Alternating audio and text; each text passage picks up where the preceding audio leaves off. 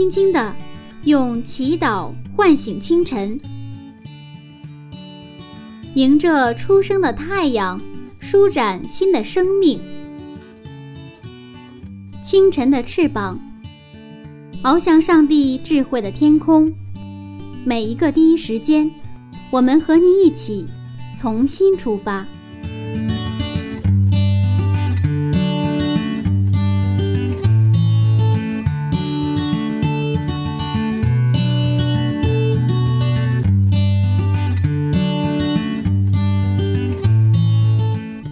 时间与上帝相遇，精彩人生从上帝开始。收音机前的听众朋友，早上好！欢迎准时收听希望之声福音广播电台，这里是清晨的翅膀灵修栏目。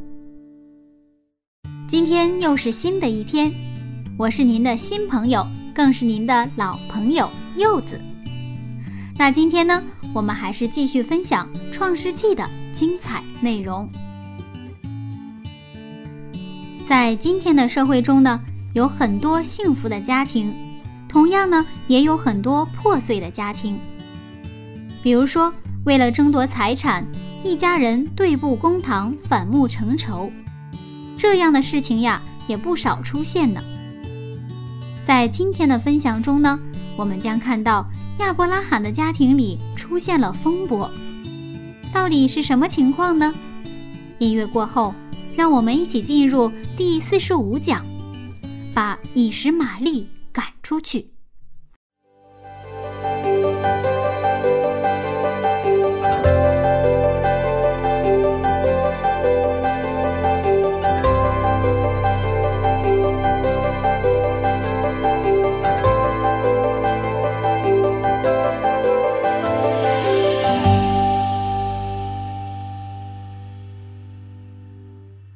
记得在上一讲当中啊，我们讲到这个亚伯拉罕和萨拉终于得到了他们应许的孩子以撒。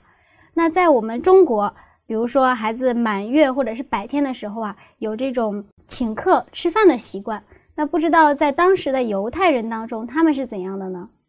我们今天在圣经当中看到，在他们的孩子以撒就是断奶的时候，嗯，他们就是摆设宴席。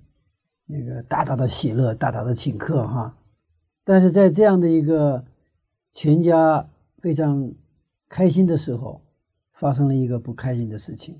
嗯，那么这不开心的事情实际上是跟伊斯玛利有关。嗯，我们还是先看一个圣经章节哈，《创世纪》二十一章的第九节。《创世纪》二十一章第九节，当时。萨拉看见埃及人夏甲给亚伯拉罕所生的儿子喜笑，他为什么要嬉笑呢？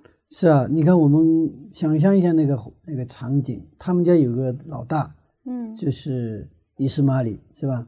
那个时候他年龄已已经有十六七岁了，嗯，然后呢，现在这个就他们的第二个孩子，也就是以撒，那么他大概三岁断奶的，他不三三岁三岁断奶。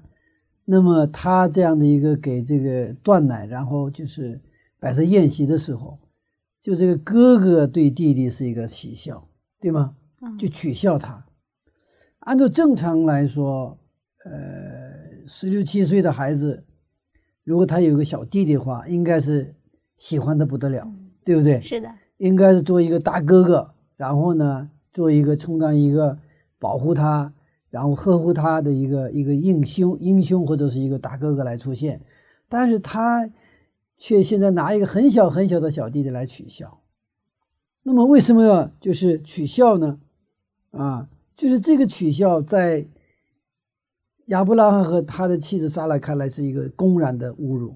为什么？因为在很多的宾客面前，是不是哥哥对孩子这么一个一个一个对待？但是呢，这一幕呢，恰恰让谁看到了？就是那个莎拉看到了，也就是说，这个以撒的母亲莎拉看到了。所以看他他看怎么说哈？第十节，第十节就对亚伯拉罕说：“你把这使女和她儿子赶出去，因为这使女的儿子不可与我的儿子以撒一同承受产业。”亚伯拉罕因为这个儿子的缘故，现在很愁了啊，因为这两个儿子是呃，这生在不同的女人的身上，是吧？那个伊斯玛利生在夏家的身上，就是他们的仆人女仆。然后现在是这个谁是这个他的妻子了？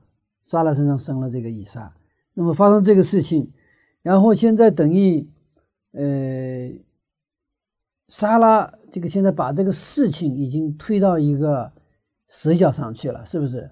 要怎么样把他赶出去？嗯，把谁呀？把他的亚伯拉罕的儿子赶出去。其实，对这个撒拉来说，他不是亲生的，但是呢，对亚伯拉罕来说，他是他的骨肉啊。嗯，要把他赶出去，而且这个环境是一个大很多的宾客的面前，就来了很多的客人，而已亚伯拉罕是相当有身份的一个人，在当时很受人尊重、德高望重的一个人。那么现在他的妻子发飙了。你把他赶出去，哈哈，呃，看我们看亚伯拉罕怎么说哈，上帝看怎么说，十二节哈，十二节，上帝对亚伯拉罕说：“你不必为这童子和你的使女忧愁，凡撒拉对你说的话，你都该听从，因为从以撒生的才要称为你的后裔。”其实读到这里，我觉得，啊，我们很多的弟兄姐妹啊，都不是很明白，嗯，因为从这里面看的话，我们觉得。萨拉是不是很残忍呢？不仅萨拉残忍，上帝允许。对对，这个时候上帝他也出面了，上帝也是同意的。是，是我们经常说上帝是爱世人，他怎么他有点偏爱？看起来他爱这个伊莎，不爱这个老大哈，伊斯玛利老大。呃，而且在这种将军的时候，嗯，杀了将军，萨拉去这个较真儿的时候，那么上帝呢，就是。他举手给谁举手？不是给亚伯兰举手，而是给撒拉举手，对吧？嗯，这个其实我们按照我们从人的角度去读的话，从道德层面去读的话，这个是非常容易让我们误解上帝品格的部分。其实，在我们的实际生活当中，我们也常常遇到这种情况，呃，无论是家庭，还是在社会，还是在教会里边，当我们真的是你活在这里当中，按上帝的话去做的时候，其实。可能在人看来，有时候是不近人情，然后呢，也是这个好像看起来是没有爱。但是我们回到圣经的时候，我们真正去圣经去理解上帝为什么这么去做的时候，我们其实以后在我们的生活当中，我们就没有那么多纠结，我们就能够去坚持原则。不仅要坚持原则，我们能够还有一个就是体恤那些啊那些软弱的人。啊，我们看他为什么会这个样子啊？一个上帝表示同意，那么这种情况下，他是不是像我们考虑的那样？因为考虑的这个产业的问题，因为这个作为子女，他亚伯拉罕是一个大富翁啊。那么当时他管一家家口啊，是包括他有一千人呢，士兵就有几百人，呃，那个牛羊成群。那么说，现在这个两个儿子将来涉及到一个一个财产的遗产的问题，是不是因为这个，就是尽早就把这个祸患给什么啊拿掉？那么我们的遗产呢，全部交给谁啊？交给这个伊莎，是不是这个样子？那么实际上，在这个情景呢，对夏家和以斯玛利来说，它是一个不是好消息。我们常常对我们来说好消息，对别人不一定是好消息。因为本来夏甲是他是一个身份很低贱的，是吧？他是一个埃及的奴隶。那么后来他现在给这个祖母不能生孩子，结果他替祖母生了一个孩子之后，他就的身份就发生了改变。呃，他原来如果莎拉不能生的话，那么他的儿子顺理成章的成为亚伯拉罕的什么？就是他的继承人，是不是？亚伯拉罕的一切的财产，一切的名分。全部要归到伊斯玛里，但是现在这个梦想或这个奢望就破灭了。所以说，无论是夏家还是伊斯玛里来说，特别是夏夏家的角度来说，这个是非常非常心里下不去的，非常闹心的。但是他还不能去公然的去取笑。但是伊斯玛里的话不太懂事嘛，十六七岁是不是？他大人装一装，夏家可以装一装，但是伊斯玛里他不会装啊。他把这个情绪呢，直接把它发泄到那个他的弟弟身上，所以是我们刚才看到的一幕，就是在这个公开场合，在很多的宾客的面前，他对他的这个弟弟就是啊取笑啊。那么实际上，这个莎拉看到了，其实他们就是一个站在一个非常对立的一个一个立场了，是吧？他受不了，所以他对亚伯兰说：“你把这个侍女和儿子赶出去。”而且这个儿子跟我的儿子不能一头承受产业，所以表面上就是为了一个财产一场的财产的争夺战。我们在啊香港啊，还有这个其他国家的这个电影当中，也有看到很多的电影是写什么，就是在法庭上的那种电影，是吧？法庭上的电影都是为了争夺什么？争夺财产，争夺遗产，然后这个整个就变成一个故事，就变成电影或电视连续剧，是不是？那么，在这个争夺遗产的这种啊故事当中，又出现了什么私生子啊，什么以前隐藏的一些故事就给露出来，是不是？都露出来了。这样的话，就吸引这个这个观众呢，能够继续看下去。那我们今天这个故事实际上是，啊，我们表面看起来是一个财产的争夺战，那实际上应该不是这样的一个情况。我们从刚才前面谈到，从道德和人的角度来说看这个事情的话，这个故事已经不是圣经的故事，可能就是一个我们经常看到的香港电影，或者是美国电影，或者是什么其他电影。我们圣经是给我们的是另外一个它的一个缘由，因为在这里后半句说的很关键。我们看十二节，十二节，上帝对亚伯拉罕说：“你不必为这童子和你的使女忧愁。”凡萨拉对你所说的话，你都该听从，因为从以撒生的，才要称为你的后裔。这个后半段是一个关键，这个后半句，因为从以撒生的，才要成为什么？你的后裔。从夏家生的不算，不算数，只有撒拉生的算数。这就是也是上一为什么同意撒拉坚毅的一个原因呢？从以撒生的，才要成为亚伯拉罕的后裔。这是二十五年来，上帝跟亚伯拉罕之间不是发生了很多故事吗？那个故事的一个关键点，刚开始亚伯拉罕，上帝要给这个亚伯拉罕的孩子嘛，有很多很多的孩子。亚伯拉罕不信，亚伯拉罕不信，他不是就不是完全的信哈，他信一半，那个有一半不信，所以他想用他的方法成就什么？上帝跟他的立约。所以他就欣然接受了莎拉的建议，对吧？就是按照当时的风俗的话，女仆就说我们用今天的话说叫借腹生子是可以的啊。生孩子的时候，他可以就在这个祖母，也就是他的这个原配的，在他他的腿的上边要生孩子的话，这个孩子就是生完了就是归谁呀？归这个祖母跟这个就是他的原配的妻子。所以他们无论是莎拉还是亚伯拉罕。虽然信是信了，但他们的信并不是一个完全的信，它是一个部分的信。我们的信心是有层次的，我们信上帝，它不是一步到位的。我们的信是从部分的信到不断的成长、成长、成长，到最后是完全的信。所以说，第一次约翰福音这个呃这个创世纪十五章，就是上帝跟亚伯拉立约之后。那么我们看到十六章就是用下家来生孩子嘛，是不是？那么上帝知道他的信心，虽然他的信心是不完全的那样的信心，上帝依然来找他，然后通过上帝对他的信任，然后不断的启发，去啊去培养亚伯拉罕和撒拉对上帝的信心。用人的方法生下的孩子不算，上帝不算。上帝并不是不尊重这个生命，这是两个层次的一个一概念。上帝要是按照他的应许，他的约，要从亚伯拉罕和和撒拉身上要生下这个孩子，所以上帝只认可谁呀？只认可以撒，不认可那个伊斯玛利。伊斯玛利，这也是说他同意的一个关键的原因呢。那么上帝否定了那个接父生子，那么后来呢？上帝要重新在十七章立约之后，上帝就是让他们回村，因为那个时候差不多九十岁嘛，九十岁的时候，这个莎拉已经已经不能生孩子了。但是我们看到前边的宴会，什么三岁断奶啊，九十岁的老太太给自己的孩子喂奶。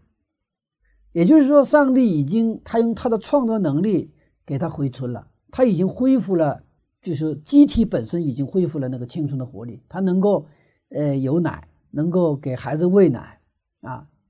那么在人看来，这简直是一个很神奇的事，在上帝看来很正常，因为上帝是创造我们生命的上帝嘛。我们也看到亚伯拉罕也是回春了，所以后来的故事当中，我们看到亚伯拉罕一百岁过了之后，他又生了六个孩子。啊，又生了六个孩子，所以上帝已经这个把他对亚伯拉罕和撒拉的这个应许啊，是成就在他们的身上。所以这样生下来的这个以撒，当然是什么？是在上帝的立约的这个范畴之内，也换句话说是上帝的创造秩序之内的这样的一个孩子。所以上帝认可。我们看到上帝的焦点不变，他即便是通过亚伯拉罕。生的算不算？不算，一半一半。他必须亚伯拉和撒拉生的才最重要，算的他的后代啊。这是上帝做事的方式。我们的上帝是立约的上帝，也是守约的上帝。那么他同时也让你守约。如果所产生的结果是这个约的范围之外的话，上帝是不算数的。我们在马太福音也看到这个婚宴的礼服，是吧？那个在婚宴上，有些是穿礼服来的，是吧？有些是没有穿礼服过来。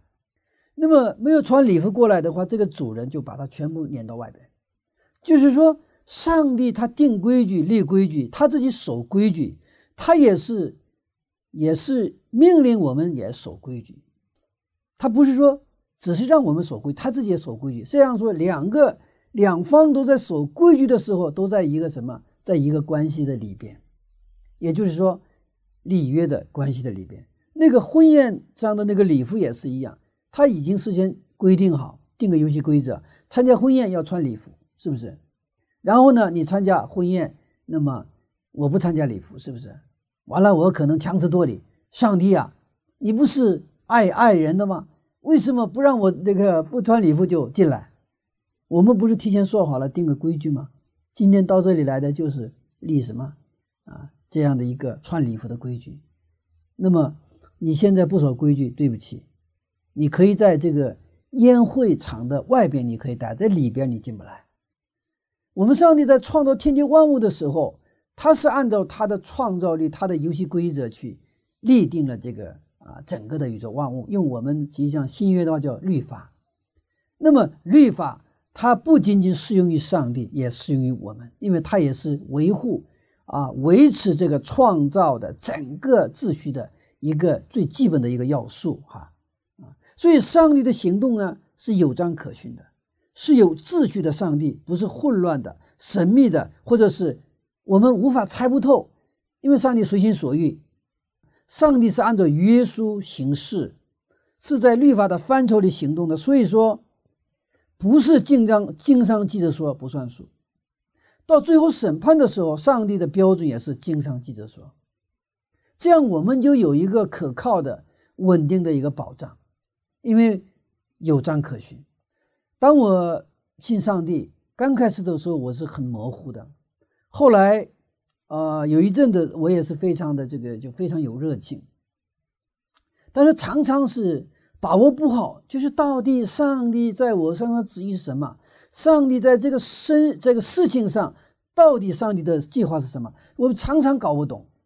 后来经历很多很多，在这个这种信仰里的生活之后，我慢慢就摸到了一个东西，摸到了好像摸了脉一样。以前是根本不摸不摸脉嘛，摸到一个什么脉呢？啊，原来上帝他是有章可循的，他是按照经上记着说去行动。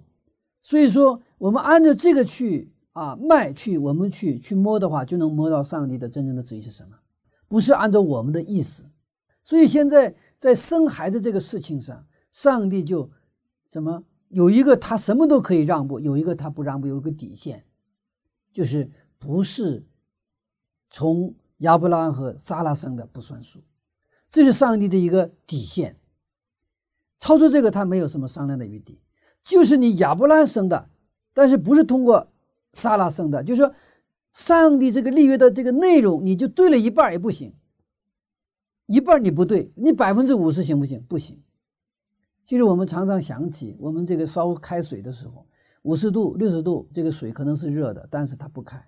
只有到了一百度的时候，你到了九十九度它也不开，到了一百度的时候才开。我们为什么常常很少有这种跟上帝之间真正那种通的那种感觉？就是因为我们有太多的不纯的东西在里边。我们心里可能喜欢上帝，喜欢耶稣，我们愿意去跟随他。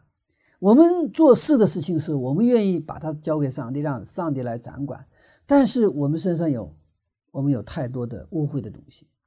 有的时候我们可能通过悔改把污秽的东西拿下去了，但是我们身上还有我们自己都不知道的那种那种污秽的东西，是吧？我们知道那个彼得，彼得确实是很非常啊，这个爱耶稣，他也是认耶稣为什么是基督，对吧？那么他这个信心那个时候还没有成长到一个一个圆满的程度，所以后来到十字架的时候，在耶稣被抓了之后，就要上十字架之前，彼得否定了耶稣三次，他背叛了耶稣。但是这个是彼得，就是打死他也是根本不知道的一个一个部分，他自己都不知道。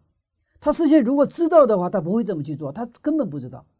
等到那个鸡叫了之后，他想起了耶稣事先跟他说好的话，他才知道一个就是通电了。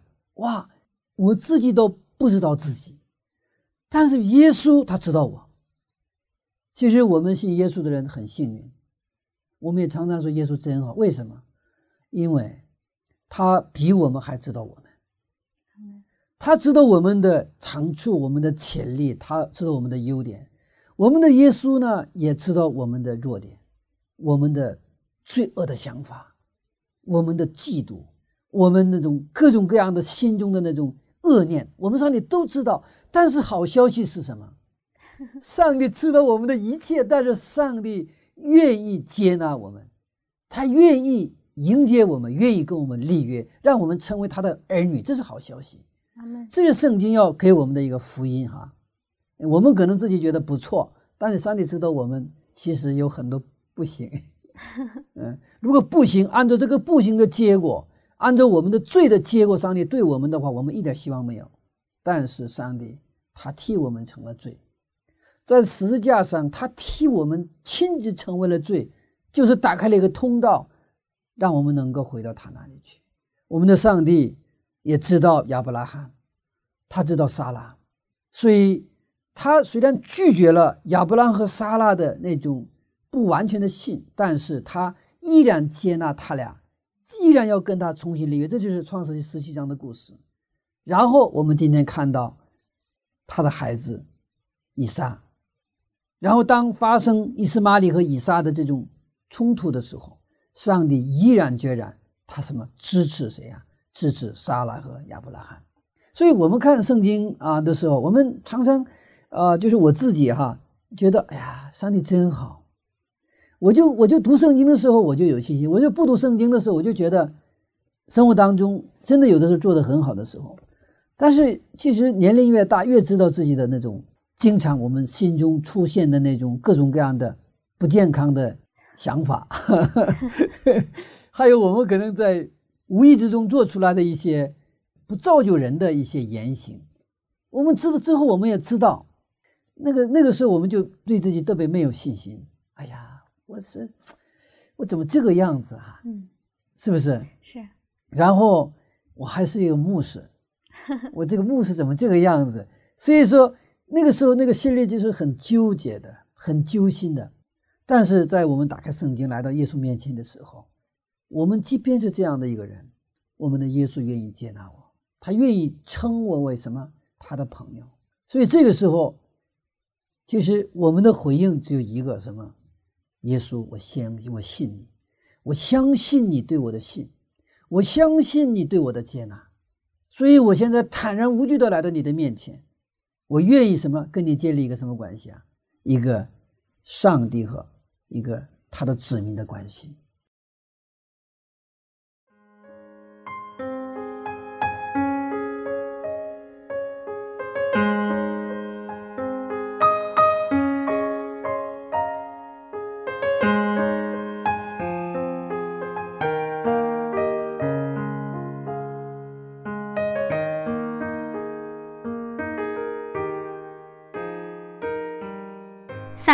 要把以实玛利赶出去，看起来的确很残忍。如果不从圣经的角度出发，还真的容易误解上帝。上帝是立约的上帝，如果我们不守约，将会带来很痛苦的结果。但是，上帝了解我们，还是愿意接纳我们。感谢上帝的恩典。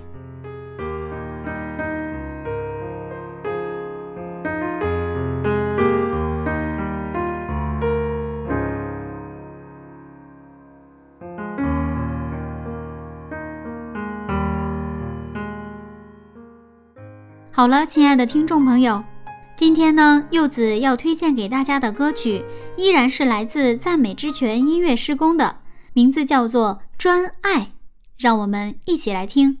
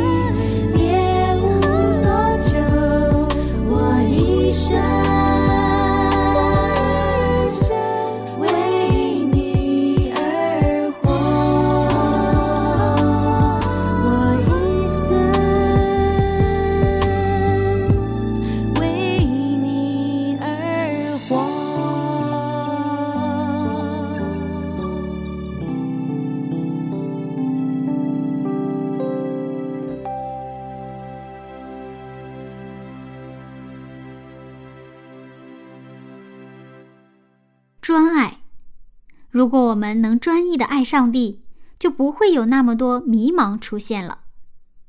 好了，让我们继续看看下面的故事吧。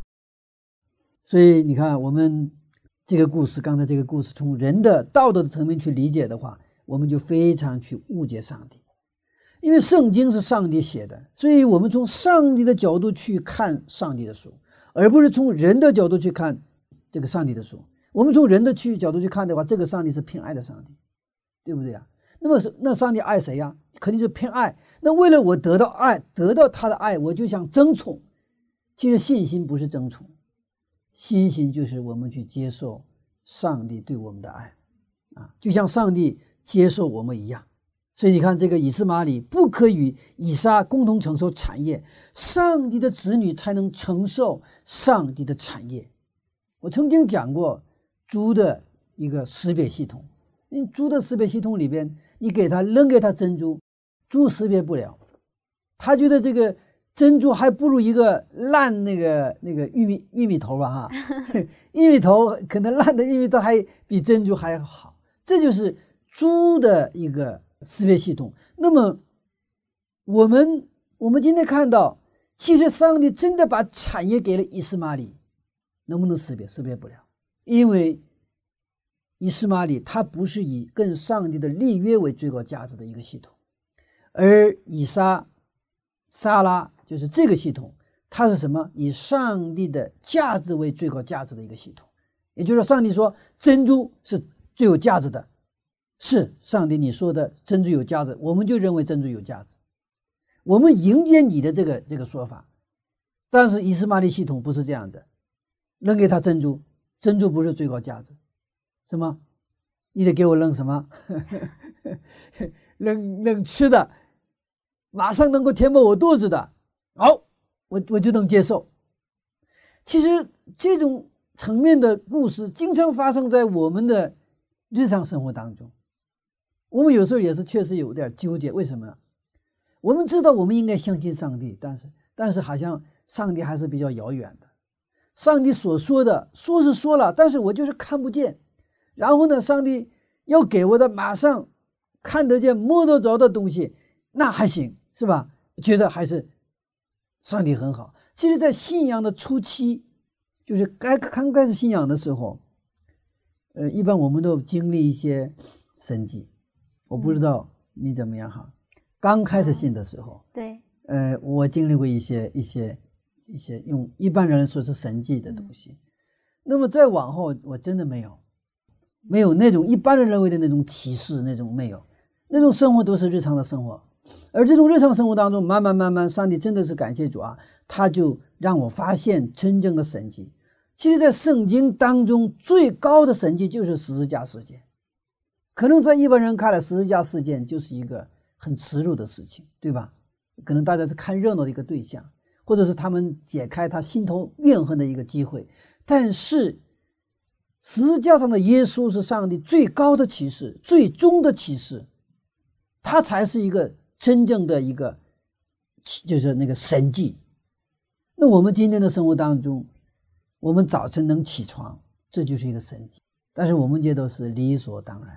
睡觉早晨能醒过来，其实那个时候我们应该从感恩开始。为什么？我昨天晚上睡过去了，也有可能起不来哈。但是我起来了，而且我的心脏还在跳动，我还能够呼吸，我还能够看见，我还能够说话，我还能行动。这一切都是上帝给我的恩典和，其实是我的生命当中的一个神迹启示啊！所以，我们今天看到了两个系统，就是以斯玛利的系统和以撒的这个系统，这是完全不是说差不多，是完全不同的系统。那么，在罗马书当中，保罗是这样去描述的这两个系统。我们看一下罗马书九章六到九节。罗马书九章六到九节。这不是说上帝的话落空了，因为从以色列生的不都是以色列人，也不因为是亚伯拉罕的后裔就都做他的儿女，唯独从以撒生的才要称为你的后裔。这就是说，肉身所生的儿女不是上帝的儿女，唯独那应许的儿女才算是后裔。因为所应许的话是这样说：到明年这时候，我要来，撒拉必生一个儿子。没有不可能的上帝。那么当不可能生孩子的亚伯拉罕和以撒，这个这个这个撒拉撒拉生的时候，这个时候他俩你必须得心服口服的承认，这个孩子谁给的？上上帝给的，对吧？嗯如果他们两个人都能生的时候，他们祷告了，上帝给了，但是但是可能口头说是上帝给的，但心里不是很确实的感到是上帝给的，是不是？嗯我们可能有些现在这个生育越来越困难，有的人那个呃三十多岁了还生不了孩子，是吧？然后又找这个医院呐、又是吃偏方啊，什么这个样子。我认识的，我有一个啊、一个非常好的祖年的朋友哈，他的弟弟，他们俩非常相爱，什么都好，但是结了婚之后十年，就是要不了孩子。他们也祷告，就是要不了孩子。那个妻子是这个护士，丈夫是这个咱们三育中学的老师，是这么一对夫妻。完了，长得也是一表人才，跟电影演员一样。我以为曾经跟他就开玩笑，我说你怎么没去当演员呢？嗯，真的是长得一表人才。但是这样一个非常相爱，在人看来是非常般配的夫妻，就是缺一个事情，他们就是生不了孩子。差不多十年时间，然后差不多两年前，他们终于生下了孩子。那么他们已经过了四十岁了，嗯他们特别感恩，而且我看到他们这个，他们我看到这个照片了啊，嗯，这个后来就是他这个夫妻俩带着他的孩子这个照的这个照片，我心里也是觉得特别特别好看。为什么？因为他们是是等待了十来年之后，终于等来了这个孩子。但是我们知道亚伯拉罕和撒拉是多少年？二十五年，二十五年，二十五年。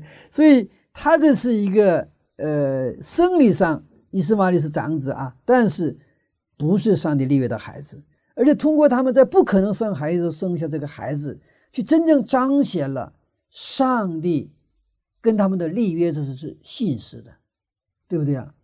我让你们生孩子，是不是？上帝说我是说话算数的，而且让亚伯拉罕他们看到了上帝就是说话算数的。所以，上帝定规矩是要经常记着说，但这个不是经常记着说，不是说一个单方面的要求，而且在实际生活当中，上帝已经成就了我立的规矩，就肯定会实现，是吧？我跟你应许了，有孩子肯定有孩子。亚伯拉罕的信心，撒拉的信心成长了，对上帝的信心从原来是比较片面的，现在呢越来越什么啊、越来越完全啊。我们继续看加拉加拉太书的四章二十二节的这个描述哈。加拉太书四章二十二节到二十六节，因为律法上记着亚伯拉罕有两个儿子，一个是使女生的，一个是自主之妇人生的。然而那使女所生的是按着血气生的，那自主之妇人所生的是凭着应许生的。这都是比方。那两个妇人就是两约，一约是出于西乃山，生子为奴，乃是下甲。这下甲二字是指着阿拉伯的西乃山。与现在的耶路撒冷同类，因耶路撒冷和他的儿女都是为奴的，但那在上的耶路撒冷是自主的，他是我们的母。嗯，这加拉太书的话，就是它等于是说的两约嘛。那谈到旧约和新约，那么旧约的代表在西奈山，新约是这个耶路撒冷，是这样的去有一个一个一个一个比类啊。那么那么在旧约当中，它是靠着什么血气是吧？新约当中是靠着什么？靠着这个对应许的一个信心。当然，这是一个呃加拉太书一个从神学的角度呀，它第一进一步提升了这个世界啊，这个世界。所以，上帝在在跟我们的关系当中，实际上他是这个按照这种啊，真正是一个来自于啊他的一个整个救助计划的一个运作方式来去执行，他要去执行的。如果说不是按照这个约，不是按照这个上帝跟人啊所立的这个约生的孩子，这个不算。而这个约呢，必须还需要我们人这方面的一个自主的一个选择。所以这本书是它是一个什么自主之夫人生的，对吧？嗯，自主之夫人生的，是需要我们这方面的甘心乐意的去顺服，我们甘心乐意的去回应上帝对我们的这种呼召和上帝给我们的立约。所以可以这么说，用用现在的这个这种商业的语言来表述的话，以撒是 made in God 那个 God，以斯玛利是 made in man，我们说 made in China 是吧？嗯，是上帝，以撒是上帝生产的，以斯玛利是人生产的，生产的这个主体不一样，啊，那个它的价值完全不一样，是不是？那现在我们中国的产品也提高了，那以前的话。那我们比较这个喜欢国外的产品，是不是？一说中国产品是三类的哈。那现在中国的产品现在也是相当不错，我看包括手机呀，它那个就是质量也是相当不错啊，相当不错。那过去我们只认那个什么苹果呀，还有什么三星嘛，中国也出了一个一个一个一个一款品牌，也是不错。嗯，那么我们作为基督徒，其实上帝，我们要去，我们去问一下自己，我是不是上帝生产的？还是人生产的，还有我的信心的行为，我的行为，我做了什么事情？比如说，我现在在教会里服侍，那么这个服侍是不是来自于上帝？我去在教会里讲道，是不是就来自于上帝？这个是我们要去要去要去我们去省察自己的部分。伊斯玛利和伊莎虽然是同父异母，但是他们势不两立。一山。不容二虎之势。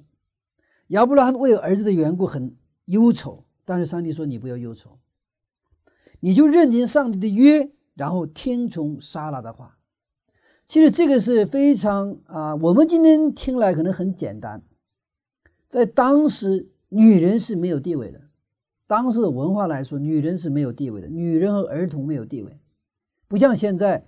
男女平等哈，中国搞了很多年男女平等，我们觉得男女都可以。以前是我记得我小的时候，我的母亲基本上跟我们不在一个饭桌上吃饭。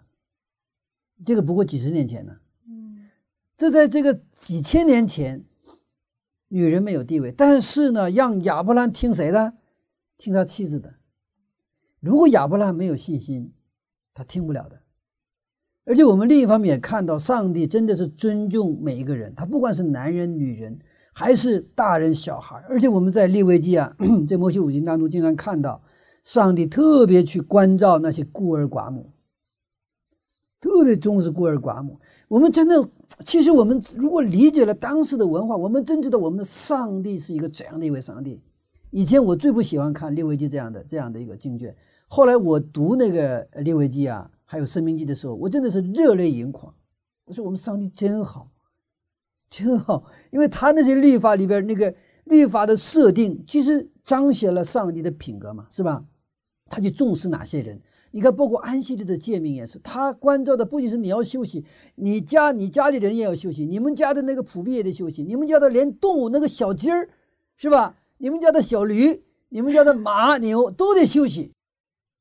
这是我们。上帝的一个一个品格呀，啊，所以在人看来，莎拉是一个我们可能就他作为母性啊的角度去说的这个话，呃，但是呢，在上帝认定的是莎拉的属灵的分辨能力，超出母性之爱的那种属灵的分辨力，所以上帝他认可了莎拉，让亚伯拉罕听谁呀？听莎拉。以斯玛利是亚伯拉罕和莎拉不信上帝的结果，伊斯玛利这个儿子是。是用人的方式、人的努力得到的结果，不是用信心得到的结果，是用人的方法得到的结果。所以，他到了时候，他会成为什么？你痛苦的原因。我们生活当中也常常会遇到这个情况，有的事情啊，我们希望是能够通过祷告解决，我们希望能够能够等待，呃，然后上帝那种按上帝的方式去做，但有时候我们等不了。我们就眼看着着急，是吧？是的。然后用人的方法去解决 能不能解决？能解决，不是说上帝挡着你不急不让你能解决，但是你解决了这个事情，后来就成为你的一个痛苦的一个源头。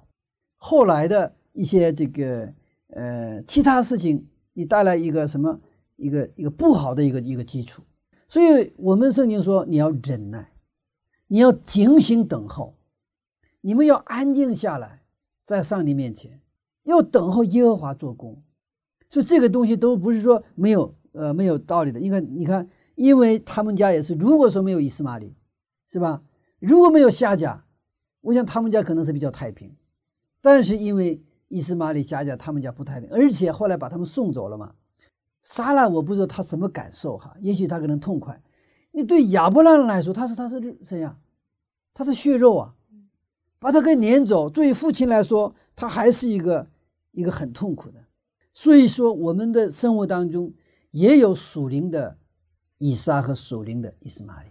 上帝他今天给我们的信息是，让我们把属灵的什么以斯玛利赶走。那在我们的生活里，什么才是属灵的以斯玛利呢？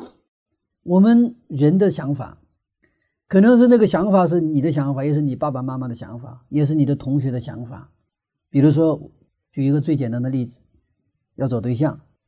那可能你周边的人会说很多的话，是吧？呃，你的老师会说啊，找什么什么样的人？你的同学会说，哎呀，你应该找什么有房有车的人？你的爸爸妈妈说啊，你应该找一个老实的人。你周边的人都会说不同的话，那都是什么？可能都是伊斯玛利。你打开圣经，来到上帝面前，看上帝怎么说。我们愿意去听从上帝，但是呢，我们的以斯玛利有没有？有，还不是一个，还不是一个以斯玛利，有很多的以斯玛利。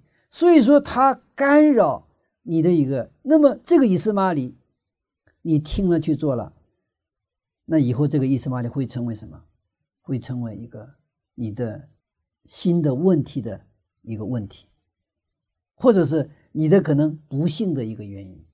所以，上帝那个让撒拉把那个以斯玛利赶出去啊，他不是一个无情的一个话，那是一个真正的一个怜悯的话。那么，今天在我们的生活当中，真的我们也把这些以斯玛利赶走啊。所以我刚我常常跟青年人也说嘛，你们真的千万千万不要找不幸的人。可能不幸的人谈恋爱的时候感觉可能更好，那个 feeling 可能更好，是吧？呃，没有什么约束哈，啊。但是呢，他可能给你带来更大的一个什么？嗯，将来一个痛苦的一个来源，啊，所以我们聪明的基督徒是把房子盖在磐石上，不是盖在沙土上，是把房子盖在上帝的话语的基础上。所以我们要认真学习上帝的话语，这个是看起来好像是一个没有用的一个工作，但实际上给我们带来的祝福，啊，我们是无以去衡量。所以这两个以斯玛利和。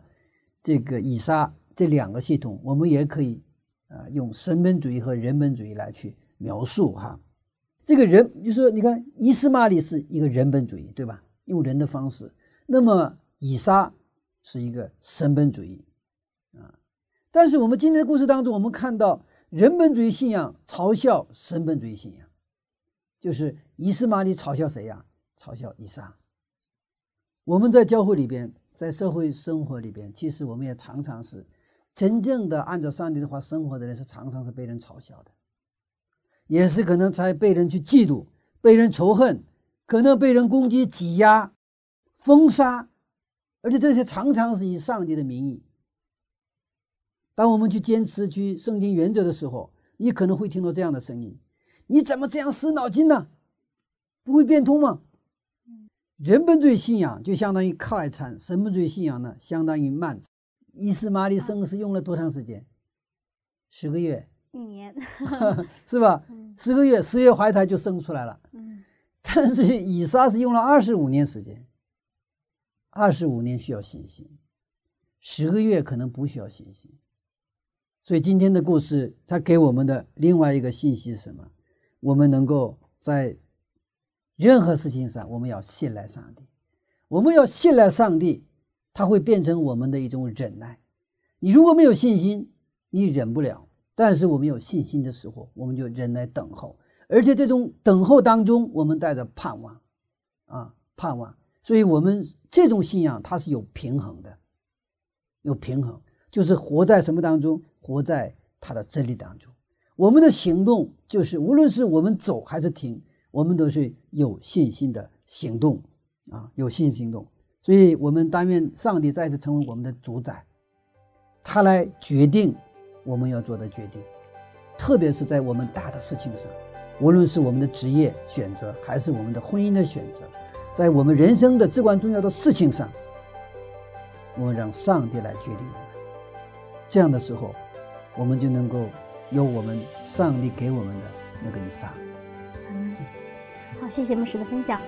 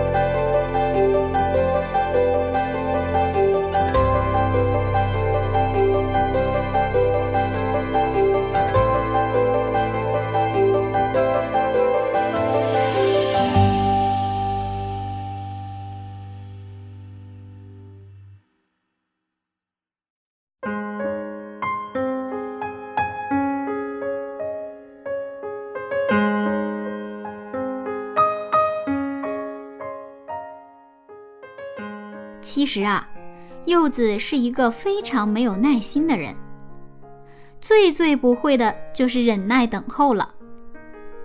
所以呀，柚子的生活里有很多的以实玛利呢。看来柚子还需要很多的锻炼才行啊。那么，亲爱的听众，在您的生活当中，哪些是来自你自己的，或者周边人的影响，而不属于上帝呢？希望您能和柚子一起忍耐等候上帝的工作。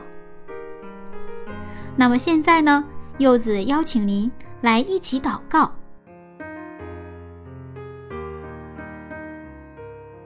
亲爱的上帝，我们都是急躁的人，因为我们看不见你，摸不到你，我们不会等待你。恳求您帮助我们。忍耐等候，带着信心，盼望您的工作。向您献上这样的祷告，奉耶稣基督的名祈求，阿门。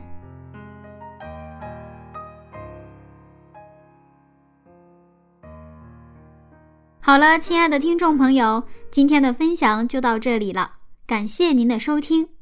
看来柚子的等候要先从等待下一次与您见面开始了。好了，那我们就忍耐等候下一次见面喽，拜拜。